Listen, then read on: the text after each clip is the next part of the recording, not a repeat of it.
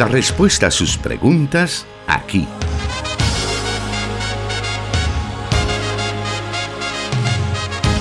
En Solución Bíblica. Comenzamos. Este es día de poder solventar todas nuestras dudas, todas nuestras inquietudes a la luz de la palabra de Dios en el programa Solución Bíblica que presentamos todas las semanas, los martes y viernes a las 5 de la tarde. Le damos la bienvenida, gracias por estar ya con nosotros, conectado a través de los diferentes medios que transmiten este programa. Y también le damos la bienvenida al pastor Jonathan Medrano que ya está con nosotros para poder responder sus preguntas. Gracias hermano Miguel, un saludo muy especial desde los estudios de Plenitud Radio en Santa Ana a todos los que ya escuchan en las diferentes estaciones de radio este programa Solución Bíblica, que semana a semana tiene dos emisiones y esto con el objetivo de tratar de responder la mayor cantidad de preguntas que nos trasladan nuestros oyentes. La semana pasada fue una semana un poco particular, ¿verdad, hermano Miguel? Porque tuvimos que responder muchas preguntas de familia. Todavía ahora creo que vamos a responder algunas que quedaron pendientes. Y luego pues vamos en otros bloques a responder eh, algunas preguntas de la Biblia o de ciertas inquietudes que nuestros oyentes nos trasladan. Así que le animo para que usted pueda estar pendiente de su respuesta y si tiene alguna inquietud, eh, usted puede trasladarnos sus interrogantes a través de cuáles medios, hermano Miguel. Por supuesto, puede enviarnos sus preguntas a través del WhatsApp 7848-5605, que es el de Plenitud Radio, también a través del WhatsApp de Restauración. Asimismo, puede enviarnos mientras está esta eh, transmisión desarrollándose en Facebook Live, en las páginas de Misión Cristiana Elim Santa Ana, Plenitud Radio y por supuesto Solución Bíblica. Así puede buscarnos en Facebook y allí puede enviarnos sus preguntas. El programa está siendo transmitido en estos momentos a través de 100.5 FM Restauración para todo El Salvador, 540 AM la estación de la palabra, 1450 AM para la zona oriental que es Restauración San Miguel y también estamos transmitiendo para nuestros hermanos en Guatemala 89.1 FM, la emisora Cielo y por supuesto desde la cabina de Plenitud Radio 98.1 FM para Santa Ana y Sonsonate. Desde aquí un saludo muy especial para usted, esperando que ya se esté acomodando para poder recibir las respuestas que Dios tiene para su vida. Y como el pastor Jonathan lo mencionaba hace unos momentos, Hubiésemos querido solventar la semana pasada en dos programas todas las inquietudes respecto a familia, a matrimonio y... Pero eso fue difícil. Siempre surgieron muchas preguntas en el momento, yo creo que da para más programas. Eh, creo que vamos a tener que hacer diferentes momentos para eh, tener eh, programas especiales como los de la semana pasada y seguir hablando respecto al matrimonio. Eh, me parece a mí, pastor, que esto del matrimonio tiene más dudas que respuestas, pienso yo. Lo que pasa es que, como bien dijo un autor, eh, el matrimonio es una ciencia, pero también es un arte. Eh, cuando se combinan las dos cosas es cuando pueden surgir de verdad relaciones que perduran en el tiempo. Así es que se necesita de sabiduría eh, dejar a un lado nuestros egoísmos para permitir que Dios vaya modelando eh, cada relación que es única. En realidad, hermano Miguel, no existen matrimonios perfectos. Eh, ni siquiera los pastores, nosotros tenemos matrimonios perfectos. todos nosotros tenemos dificultades, al igual que cualquier otro hermano, hermana. pero entendemos que lo que Dios busca es que tengamos una relación saludable, que eso es distinto. Entonces, la salud de un matrimonio se construye a partir de los principios que Dios estableció en su palabra. Muy bien, en estos momentos vamos a continuar entonces con el tema para esta tarde eh, respecto a las preguntas que todavía tenemos ah, en relación a familia y matrimonio, pero vamos a hacer una breve pausa y volvemos para entrar de lleno al programa Solución Bíblica de esta ocasión.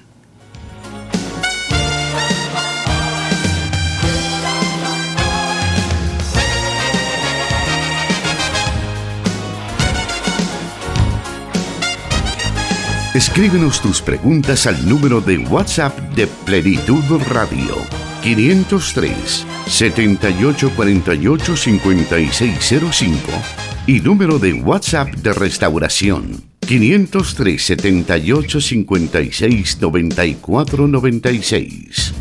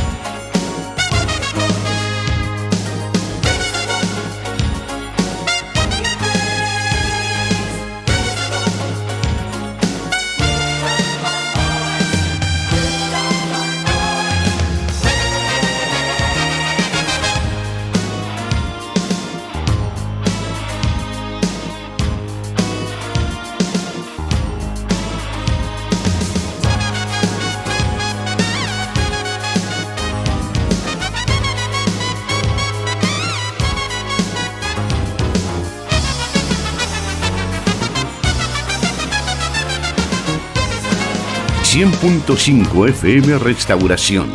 Transmitiendo en vivo. Solución Bíblica.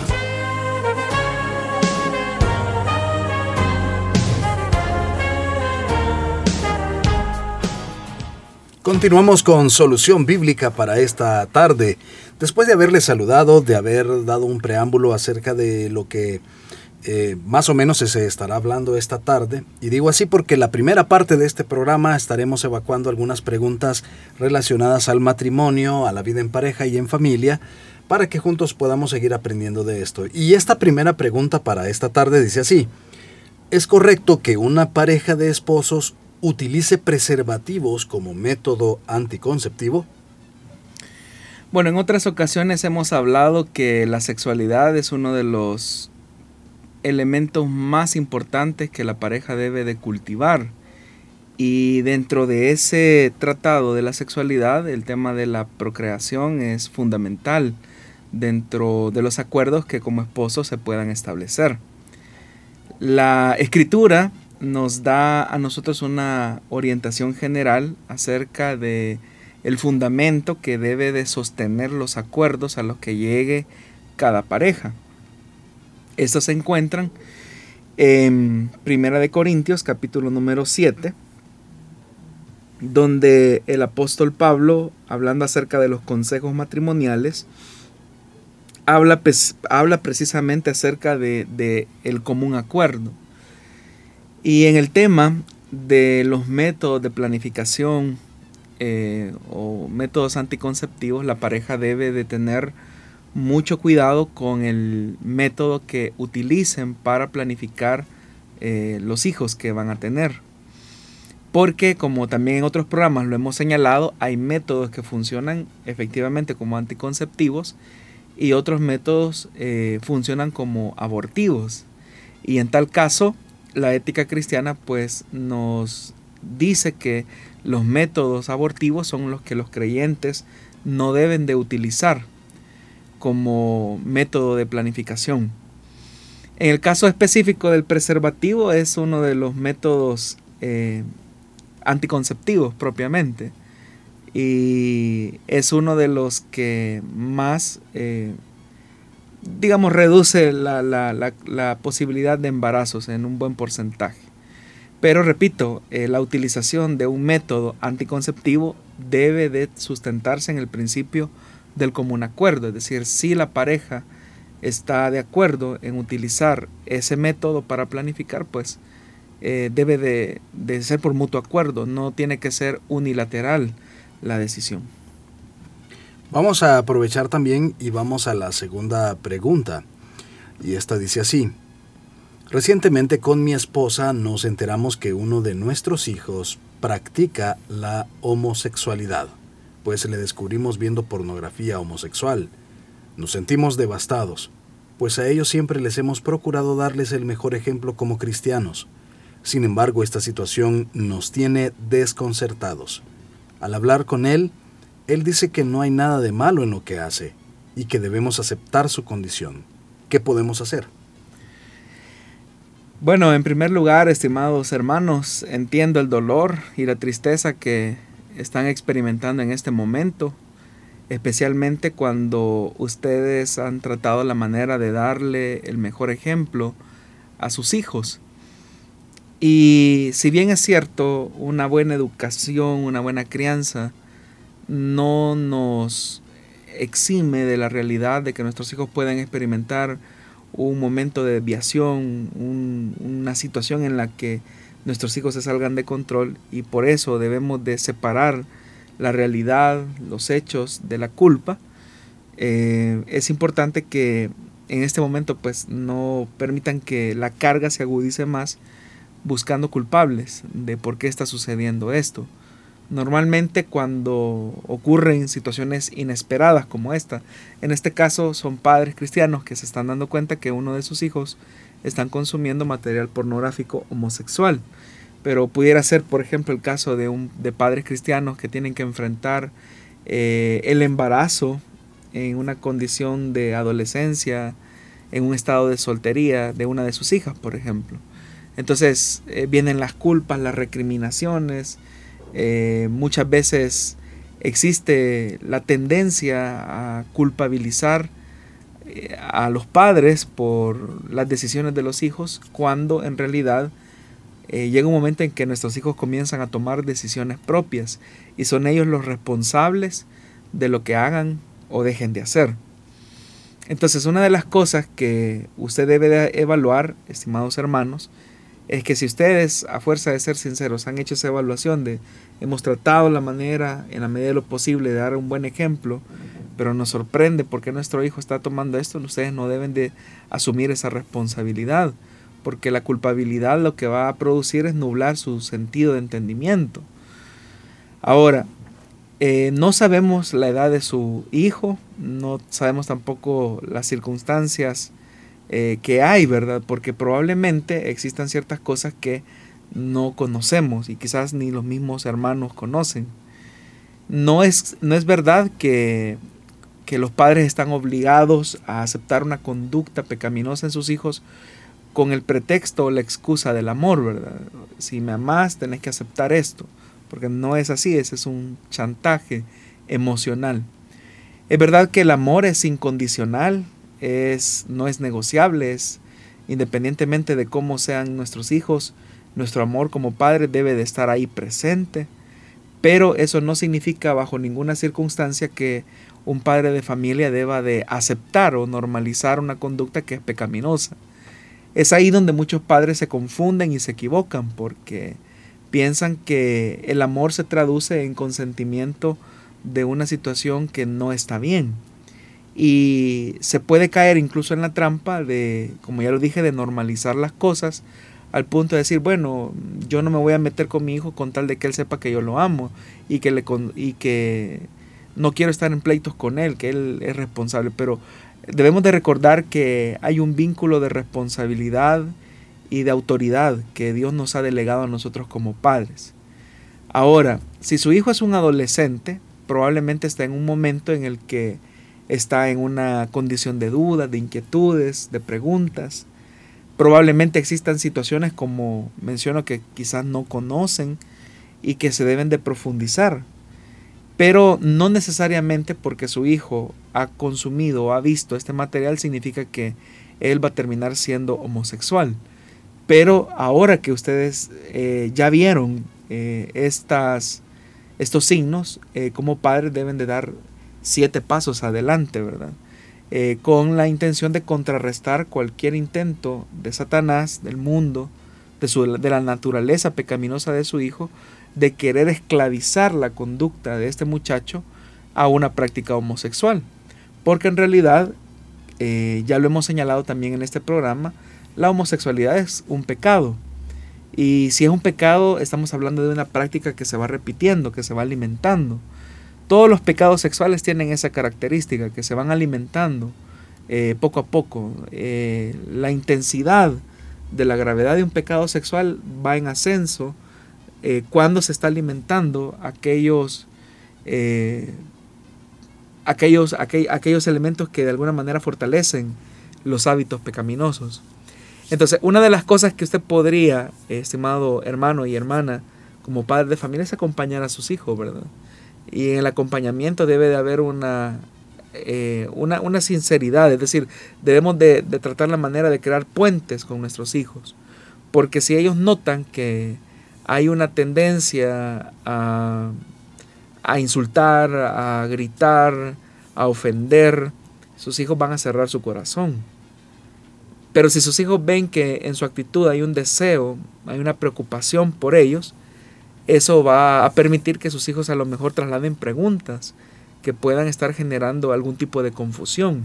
Recordemos, estimados hermanos, eh, los que son padres de familia, que las preguntas que nuestros hijos tienen, si no las respondemos nosotros, alguien más las va a estar respondiendo.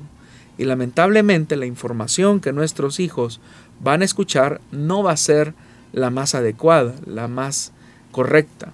Entonces, como padre de familia, cuando llega la, etapa de la adolescencia, debemos de ir eh, cinco pasos adelante y tratar la manera de acompañarlos, tratar la manera de responder adecuadamente a las preguntas que están teniendo. Eh, eso en el caso, ¿verdad? Que em, el muchacho eh, es un adolescente, ¿no?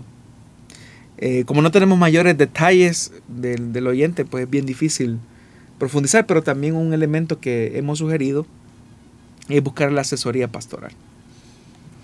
Muy bien, haremos una nueva pausa y vamos a regresar en unos momentos con más preguntas y sus respectivas respuestas acá en Solución Bíblica. Manténgase con nosotros.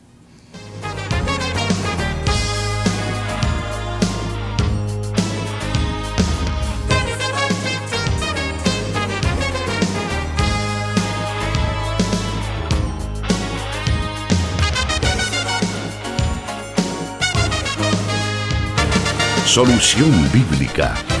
Puedes escucharlo en Spotify.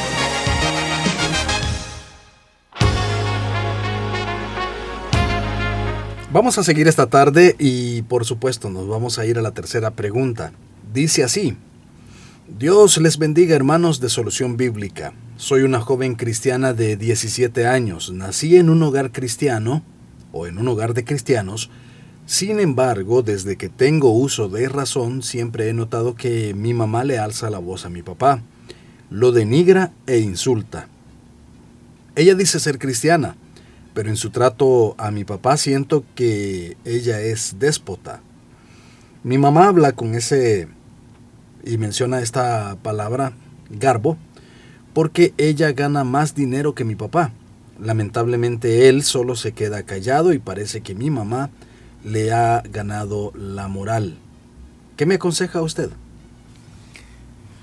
Bueno, nuestros hijos en realidad son los mejores testigos de nuestra espiritualidad. Alguien dijo que si nosotros no, si en nuestra casa no nos creen que somos creyentes, hay un problema serio de espiritualidad en el corazón. Y es bien lamentable que una muchacha tenga que llegar a estas conclusiones, ¿verdad? En relación a sus padres y específicamente a la mamá. Uno de los mayores problemas que se dan en las parejas matrimoniales y es una causal de divorcio de separación es el tema económico, es el tema financiero. Especialmente cuando una de las partes gana más económicamente que, que el otro, que la contraparte, ¿verdad?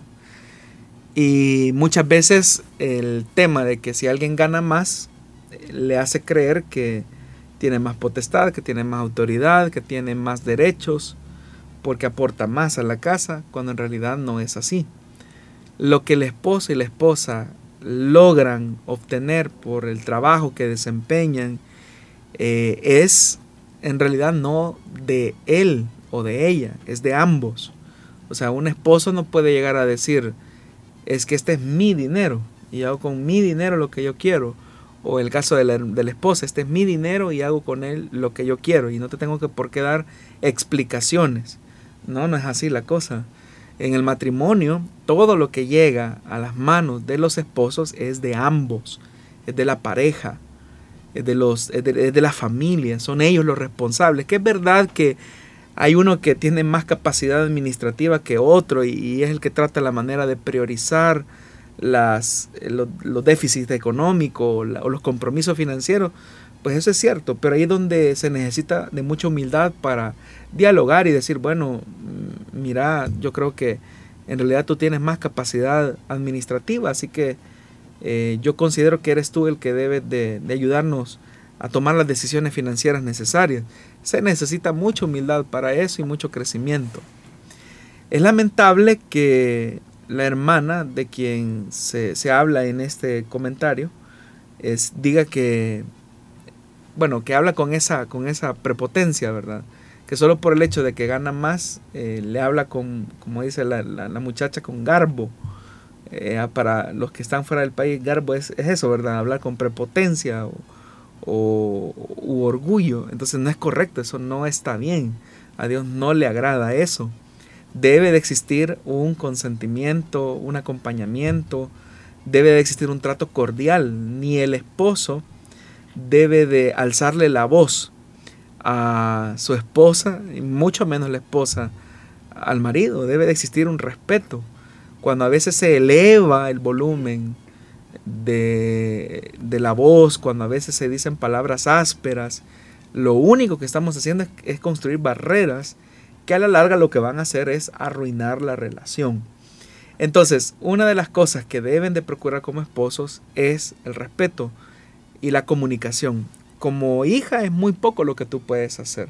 Sí, tú puedes tal vez en la medida de lo posible, si tus padres te lo permiten, tratar la manera de hacerle entender a tu mamá, especialmente si ella se identifica como cristiana, de decirle que las griterías, eh, que es ese uso eh, no adecuado de la, de, la, palabra, es pecado, la Biblia lo dice así, que las griterías, eh, las maledicencias, son una obra de la carne. Entonces, no es correcto que ella denigre, como tú lo dices, a tu papá, porque no es esa la, opción que se tiene para arreglar los problemas. Ahora, un elemento que también debe de, sumar a todo esto es que eh, a veces las tensiones económicas, muchas veces, como ya lo dije, pueden ser el motivo de discordia, pero la sabiduría es la que debe de primar. Los hogares en realidad deben de vivir bajo un presupuesto real, con números reales de, cómo van a administrar sus bienes. Cuando no hay una buena cabeza, cuando no hay una buena administración, las relaciones pueden sufrir mucha tensión. Así que como familias debemos de aprender a vivir en los parámetros reales que nos toca eh, enfrentar día con día. Iremos a una nueva pausa en estos momentos. Estamos ya viendo los comentarios que nos envían a través de WhatsApp y a través de Facebook. Así que volvemos y vamos a dar a conocer algunos de ellos.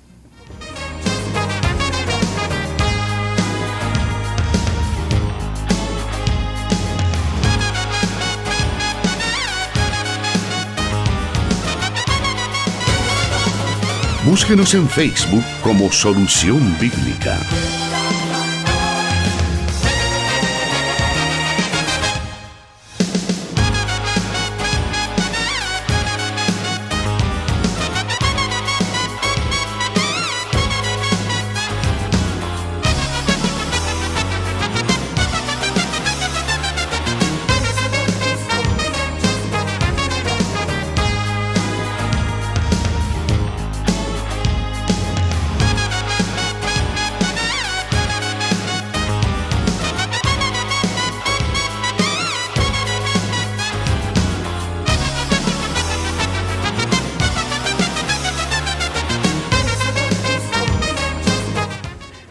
Vamos a continuar esta tarde con la siguiente pregunta. Y ahora pues nos vamos a otro tema, dejamos a, por ahí a un lado el tema familiar, el tema de matrimonio y nos vamos a este, a, este tema referente a, angelología, para que el pastor sepa que aprendí del último diplomado, que, dio el, a final del año pasado. Y, este te, y esta pregunta dice así, ¿pueden los ángeles y demonios encarnarse? Bueno, la encarnación solamente se dio en Jesucristo, eh, el Hijo de Dios. Los ángeles y los demonios no se pueden encarnar, pero se pueden materializar si Dios lo permite. Eh, la encarnación como, como obra milagrosa única, repito, solamente se ha dado en Jesucristo. Y eso pues a efectos del plan de salvación y de redención que Él de antemano elaboró para la salvación de aquellos que heredarían la vida eterna.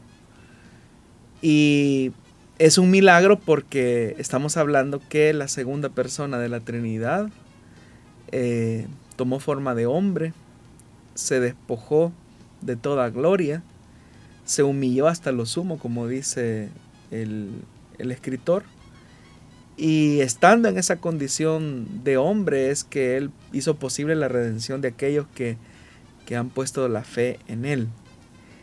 El valor de la encarnación eh, es tan evidente que incluso Jesús, aun cuando tiene un cuerpo glorificado, Él mantiene sus heridas, es decir, las marcas en sus manos, la herida en su costado, son como esas evidencias de amor que Él tiene por nosotros y también una evidencia clara de que ese sacrificio fue efectivo en la cruz. Pero los ángeles, de quienes la Biblia no nos da mayor información, es muy poca, pero lo poco que, Dios ha revelado en la Escritura, eh, nos es fácil determinar que los ángeles sí pueden tomar eh, corporeidad, es decir, pueden materializarse, pero se materializan eh, de manera temporal. La, forma que, ocupan al materializarse no es de manera permanente. Entonces, los ángeles pueden materializarse y en el caso de los seres inmundos o los demonios, em, ellos lo que buscan es poseer, es decir, ellos buscan poseer a una persona hacerse del cuerpo de una persona para anular su personalidad y hacer todos los desastres que una posesión demoníaca eh, hace en la vida de una persona. Entonces es importante que nosotros entendamos que la encarnación solamente se dio en el Hijo, pero los ángeles solo pueden materializarse por un tiempo y siempre y cuando Dios así lo permita. Muy bien, vamos a aprovechar este bloque también para poder dar a conocer la siguiente pregunta de esta tarde. Esta dice así, ¿será correcto que un cristiano practique el yoga como forma de meditación? No, no es correcto. Eh, la práctica del yoga tiene sus raíces en el budismo, es decir, todas las, las formas de meditación que propone el yoga tiene su trasfondo en el budismo y, e incluso en el hinduismo. Entonces obviamente que una forma de meditación como esa no es bíblica. El Dios establece que los cristianos debemos de meditar, es decir, Dios desea que meditemos. Pero la meditación que la escritura nos enseña es una forma que nace de la experiencia privada que el creyente tiene en la oración. Y la oración es un anhelo, fíjese que esto es importante, la oración es un anhelo del cristiano por buscar a Dios en ese momento de quietud, de soledad.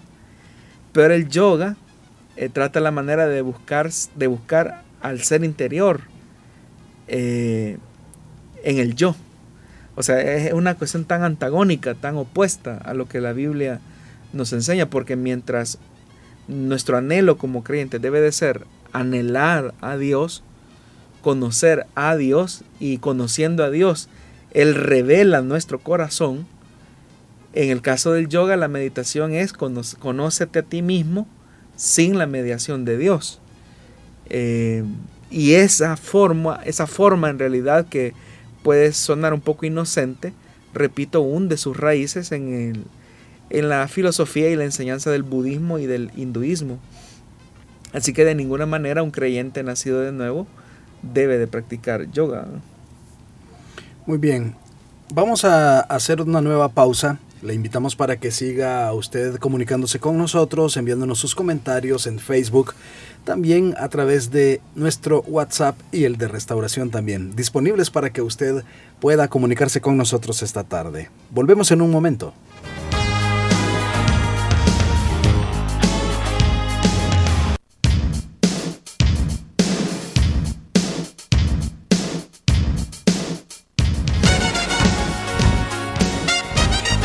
Escríbenos tus preguntas al número de WhatsApp de Plenitud Radio 503 7848 5605 y número de WhatsApp de Restauración 503 78 56 94 96.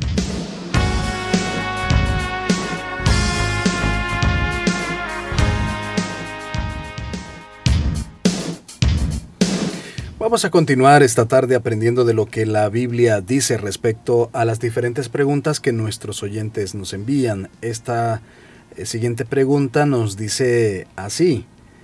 ¿Qué significado tienen los colores de los caballos que se describen en el libro de Apocalipsis?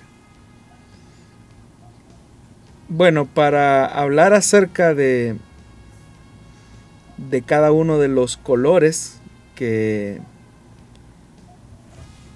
que, representa cada uno de estos eh, caballos y sus jinetes, tendríamos que ir Apocalipsis capítulo 6. Cada uno de ellos está en el esquema del rompimiento de los primeros cuatro sellos que se describen en el capítulo 6 del libro de Apocalipsis. Dice el versículo 1, vi cuando el Cordero rompió el primero de los siete sellos y oía uno de los cuatro seres vivientes que gritaba con voz en trueno Ven, miré y apareció un caballo blanco. El jinete llevaba un arco, se le dio una corona y salió como vencedor para seguir venciendo. Aquí se nos describe de un caballo blanco con su jinete, pero que el jinete llevaba un arco, pero solamente llevaba el arco, no llevaba una flecha. Es decir, que a pesar de que aparentemente eh, lleva un arco, no lleva por decirlo así, la munición. Entonces eso da la idea como que si este jinete con su caballo viene en son de paz. Pero dice que salió como vencedor para seguir venciendo. Entonces este caballo blanco con su jinete es un símbolo del anticristo que y de todas las fuerzas del antirreino que aunque aparentemente buscan paz, pero su fin es el engaño es decir, engañan, eh, porque dice que salen, salen como vencedores para seguir venciendo, pero venciendo a quienes, aquellos que creen a la mentira, es decir, aquellos que rechazan la verdad y abrazan la mentira, y al abrazar la mentira creen que están en caminos de paz, pero al final eh, es un camino de guerra, porque hay un arco que es una arma de guerra. Entonces ese es el primer sello, dice el verso 3, cuando el Cordero rompió el segundo sello, oía el segundo ser viviente que gritaba, ven. En eso salió otro caballo de color rojo encendido. El color rojo en la, en la literatura apocalíptica representa la maldad en su máxima expresión. Y dice, al jinete se le entregó una gran espada, se le permitió quitar la paz de la tierra en relación a la supuesta paz que había dado el jinete con el caballo blanco, dice que se le permitió quitar la paz de la tierra y hacer que sus habitantes se mataran unos a otros. Es decir, que este eh, jinete con el caballo rojo es el que provoca todas las guerras en el mundo. Entonces, el color rojo habla de la muerte que es el resultado de las guerras que hay en el mundo. Entonces podemos ver cómo en una especie de hipódromo están corriendo estos caballos. El primero es el caballo de la mentira, cuando eh, Satanás despliega su mentira. Cuando las personas rechazan la verdad y aman la mentira, automáticamente lo primero que aparece es la muerte, es la guerra, es la confrontación. Y eso es lo que vemos ahora en día. El verso 5 de ese capítulo 6 dice, cuando el Cordero rompió el tercer sello, oí al tercero de los seres vivientes que gritaba, ven, miré y apareció un caballo negro.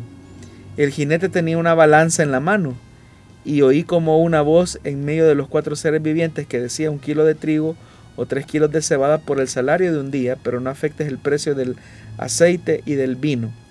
Este caballo negro, fíjense cómo el significado cromático es bien distinto al, al, nuestro, porque para nosotros el color negro representa la muerte, pero vimos que en realidad en la literatura apocalíptica el color rojo representa eh, las fuerzas del mal, en tanto que el color negro representa la noche, la oscuridad. Pero se dice que este jinete llevaba eh, una balanza en la mano. De lo que nos habla esto es de la muerte que hay detrás de, ese, de esos mercados que aunque manejan las grandes economías, se ocultan detrás de la noche. Es decir, por eso es que se habla del mercado negro. Sabemos que hay grandes corporaciones, sabemos que existen también eh, mercados negros donde la economía se maneja a criterio y beneficio de unos pocos. Y al igual que este jinete del cual no sabemos su identidad, también existe en la oscuridad eh, ciertos negocios turbios que se manejan, pero que a la larga están afectando la vida de los seres humanos. Por eso es que dice que eh, una de las cosas que eh, uno de los cuatro de los, de los cuatro seres vivientes dijo un kilo de trigo o tres kilos de cebada. Esa es una voz que se oye, eh, pero no se nos dice de quién es esa voz, porque eso habla del mercado negro, de ese mercado oculto, un kilo de trigo o tres kilos de cebada por el salario de un día. Este era un precio elevadísimo. Ese era un precio muy elevado en la época, porque sabemos que el trigo y la cebada eran los insumos de alimento más básicos del siglo I. Para hacer una relación eh, nuestra sería tanto como decir eh, las tortillas, ¿verdad? Que son como lo más básico de nuestra alimentación. Y sería tanto como que dijéramos que una tortilla va a costar, por decir algo, ¿verdad? 5 dólares, ¿verdad? O sea, sería un precio exorbitante. Más para los que nos gusta comer muchas. Ah, bueno, es cierto. Entonces sería algo exagerado, ¿verdad? Entonces, lo que el texto está enfatizando es que detrás de este jinete eh, que va montado sobre el caballo negro, siempre se busca afectar eh, la economía de las mayorías, de la, de la clase popular, pero no se afecta los grandes intereses, los grandes capitales. Por eso es que en esa voz que resuena en el cielo, Dice, pero no afectes el precio del aceite y del vino, que eran mercancías eh, efectivamente que estaban reservadas para las clases eh, más pudientes. Entonces, los granos básicos, si lo pudiéramos hacer, traducir a nuestra realidad, los granos básicos como el frijol, como el maíz, como el arroz, afectalos. Afectalos con grandes impuestos, encarécelos, pero no toques eh, los bienes suntuosos que, que, pertenecen, digamos, a, los propietarios de los que construyen las políticas de estas economías. Pero igual detrás de este jinete lo que hay es muerte, porque al encarecer los elementos más básicos de la vida, lo que se produce es, es la muerte. Entonces, pero note, ¿verdad? Primero se creyó la mentira del jinete blanco que venía aparentemente en paz. Resultado, apareció el caballo eh, rojo que trajo guerra al mundo. Y luego aparece eh, este jinete em, que va montado sobre un caballo negro. Entonces veamos lo que dice el cuarto.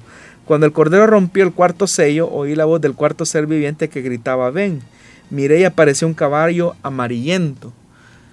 Aquí la palabra que se traduce como amarillento, es una palabra bastante conocida para nosotros en el español, pero que en el griego es la palabra cloros, cloros. Y cloros, eh, de lo que nos da la idea es como de un color verdoso o amarillento, como lo traduce aquí la NBI, pero habrán otras traducciones que lo, lo traducen como color verdoso. Eh, pero, pero, ¿qué representa ese color como verdoso, ese color amarillento? Está hablando de la muerte que ya está en su estado más avanzado. Cuando un cuerpo, por ejemplo, eh, pierde la vida, eh, comienza a tomar ese color verdoso, amarillento, pálido. Entonces dice que ese caballo amarillento iba montado por un jinete que se llamaba muerte. Es decir, la muerte iba sobre este caballo amarillento. Y dice que el Hades, bueno, aquí la NBI lo dice el infierno, que es una muy mala traducción, pero dice, y el Hades lo seguía de cerca y se le otorgó poder sobre la cuarta parte de la tierra para matar por medio de la espada, el hambre, las epidemias y las fieras de la tierra. Entonces ustedes pueden notar que los cuatro caballos habla el primero de la mentira que el hombre ha creído, la mentira que lejos de Dios hay paz. Cuando el hombre cree esa mentira, viene la muerte a través de las guerras, a través de los asesinatos, el mismo hombre produce políticas de muerte a través de las economías injustas, pero al final la suma de toda esa injusticia desencadena el cuarto, el cuarto eh, caballo con su jinete, que es el amarillento, es, es muerte. Y es obvio, porque el que crea la mentira ama la muerte. Y al amar la muerte produce guerras. Y al amar las guerras ama la injusticia. Y los mercados internacionales se rigen por esa injusticia. Entonces ese es como el, significado, digamos así, más general de, del color de cada uno de estos caballos. Y como repito, el significado cromático, ¿verdad? De, de la literatura apocalíptica es muy distinta al nuestro, porque para nosotros el negro, por ejemplo, simboliza la muerte. El rojo, podríamos decir, simboliza la sangre de Cristo, cosas como esas. ¿verdad? Pero en la literatura apocalíptica, eh, cada uno de los eh, colores eh, tiene un significado que como usted podrá notar, estimado oyente, es muy distinto al sentido que nosotros le damos ahora. Por eso es que es importante que al acercarnos al texto, no debemos de hacerlo desde nuestra realidad, desde nuestra perspectiva, sino que tratar la manera de ubicarnos en el pensamiento de los escritores y en este caso Juan de Patmos, que es quien escribió el libro de Apocalipsis. Qué bueno que podemos conocer todos estos detalles que nos sirven para que nosotros podamos crecer en nuestro conocimiento de la palabra de Dios. Recuerde que si usted desea volver a escuchar este programa, desea eh, tener otra vez estos, eh, todos estos comentarios, todos estos datos, puede revisar la transmisión que tenemos en Facebook Live cuando esta termine, pues allí queda para que usted pueda volverla a revisar y si no, puede buscarnos también en las plataformas de Spotify y SoundCloud. Allí va a poder escuchar nuevamente este y todos los programas que se han transmitido hasta la fecha. Haremos una nueva pausa y volvemos con más.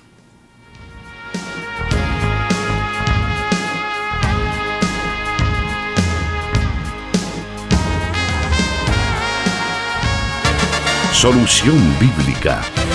Puedes escucharlo en Spotify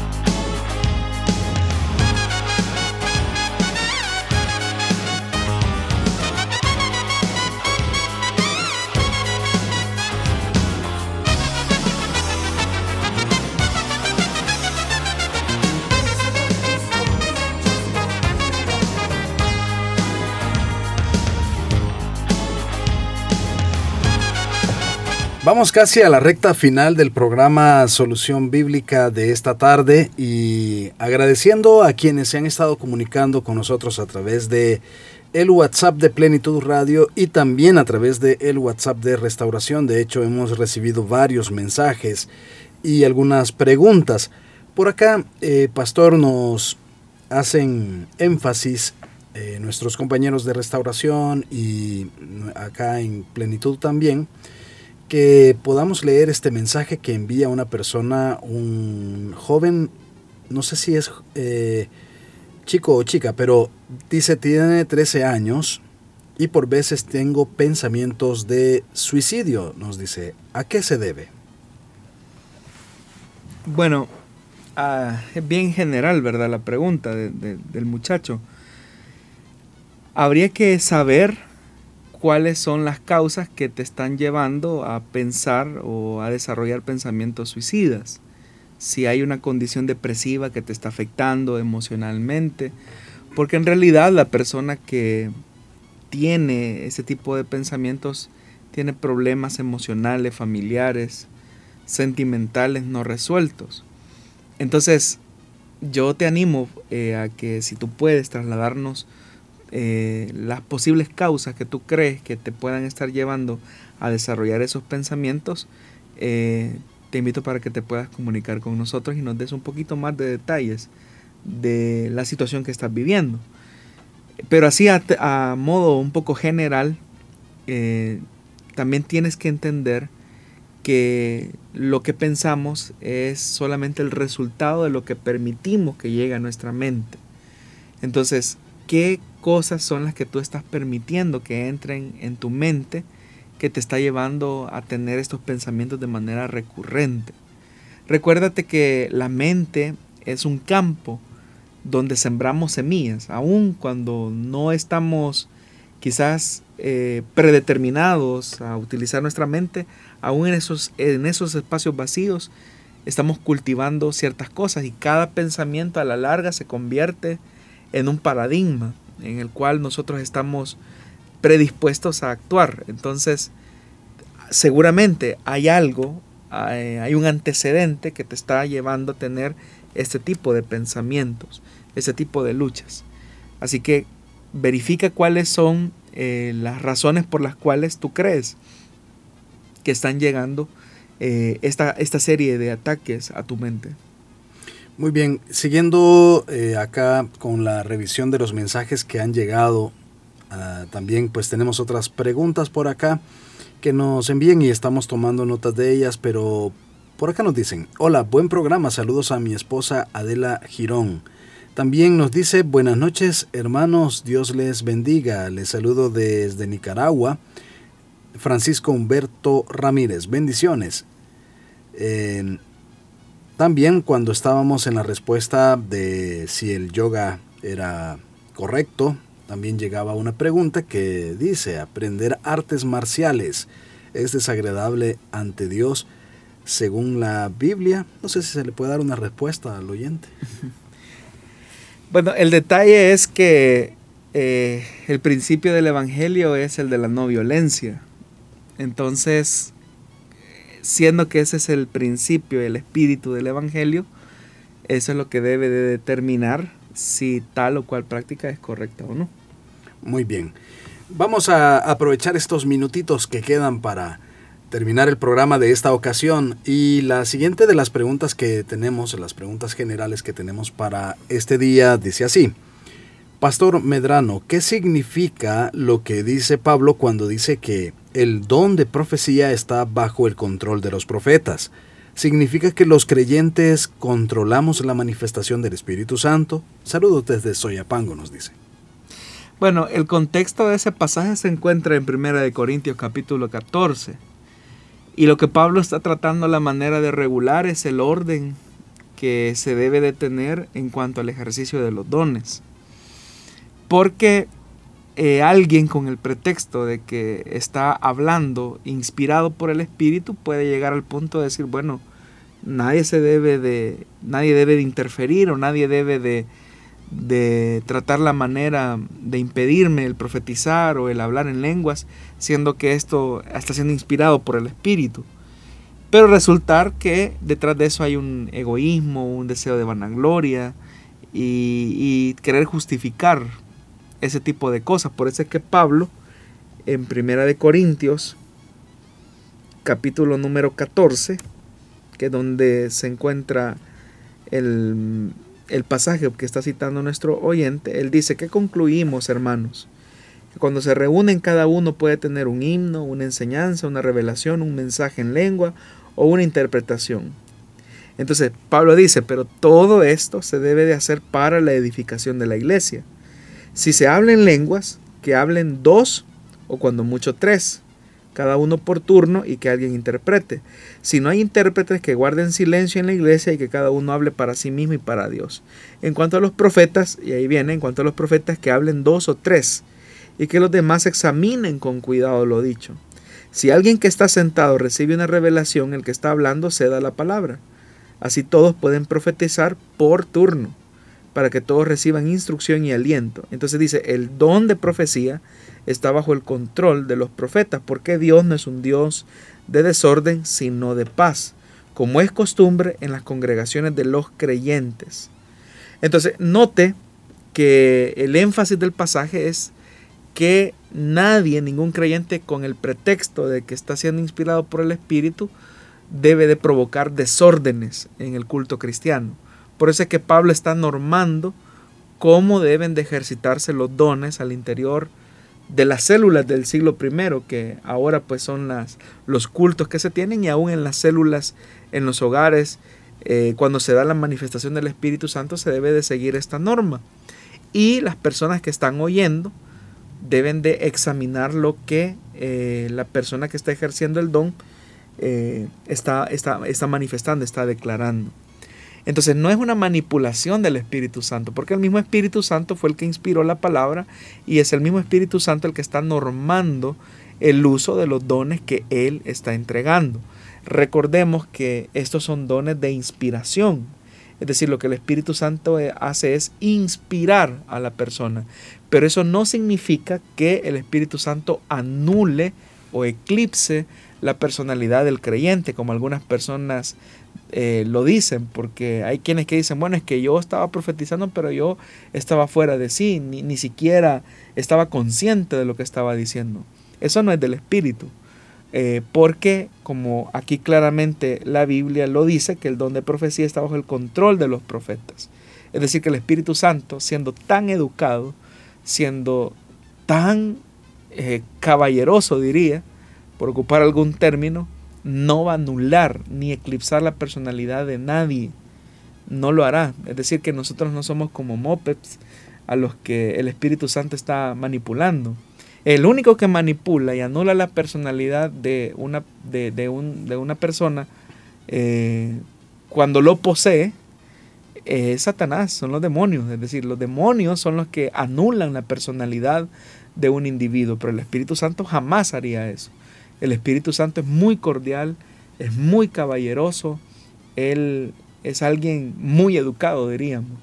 De tal forma que es una excusa el tratar la manera de justificar ciertos arrebatos o ciertos desórdenes en los cultos, cuando en realidad queremos atribuirle esas acciones o esas operaciones o manifestaciones al Espíritu Santo. Aquí mismo la Biblia lo dice, que Dios es un Dios de orden y no de desorden como es una costumbre en las congregaciones de los creyentes. Muy bien, en nuestro tiempo ha llegado a su final.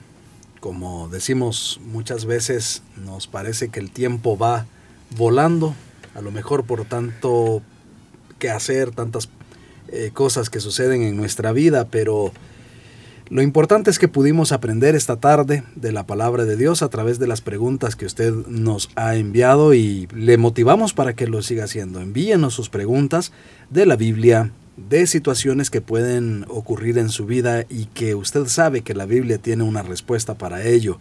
De hecho, para todas nuestras, para todas las áreas de nuestra vida, la Biblia tiene algo que decir y nosotros estamos a la orden para que usted pueda enviarnos sus preguntas. Pastor, gracias por habernos acompañado. Mi hermano Miguel, en realidad para nosotros es un privilegio acompañar a los oyentes. ¿eh? Muchísimas gracias y si Dios lo permite, nos escuchamos el próximo viernes.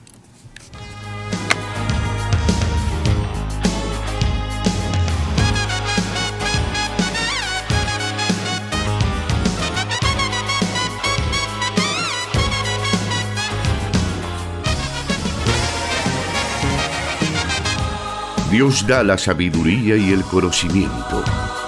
Solución bíblica. Hasta el próximo programa.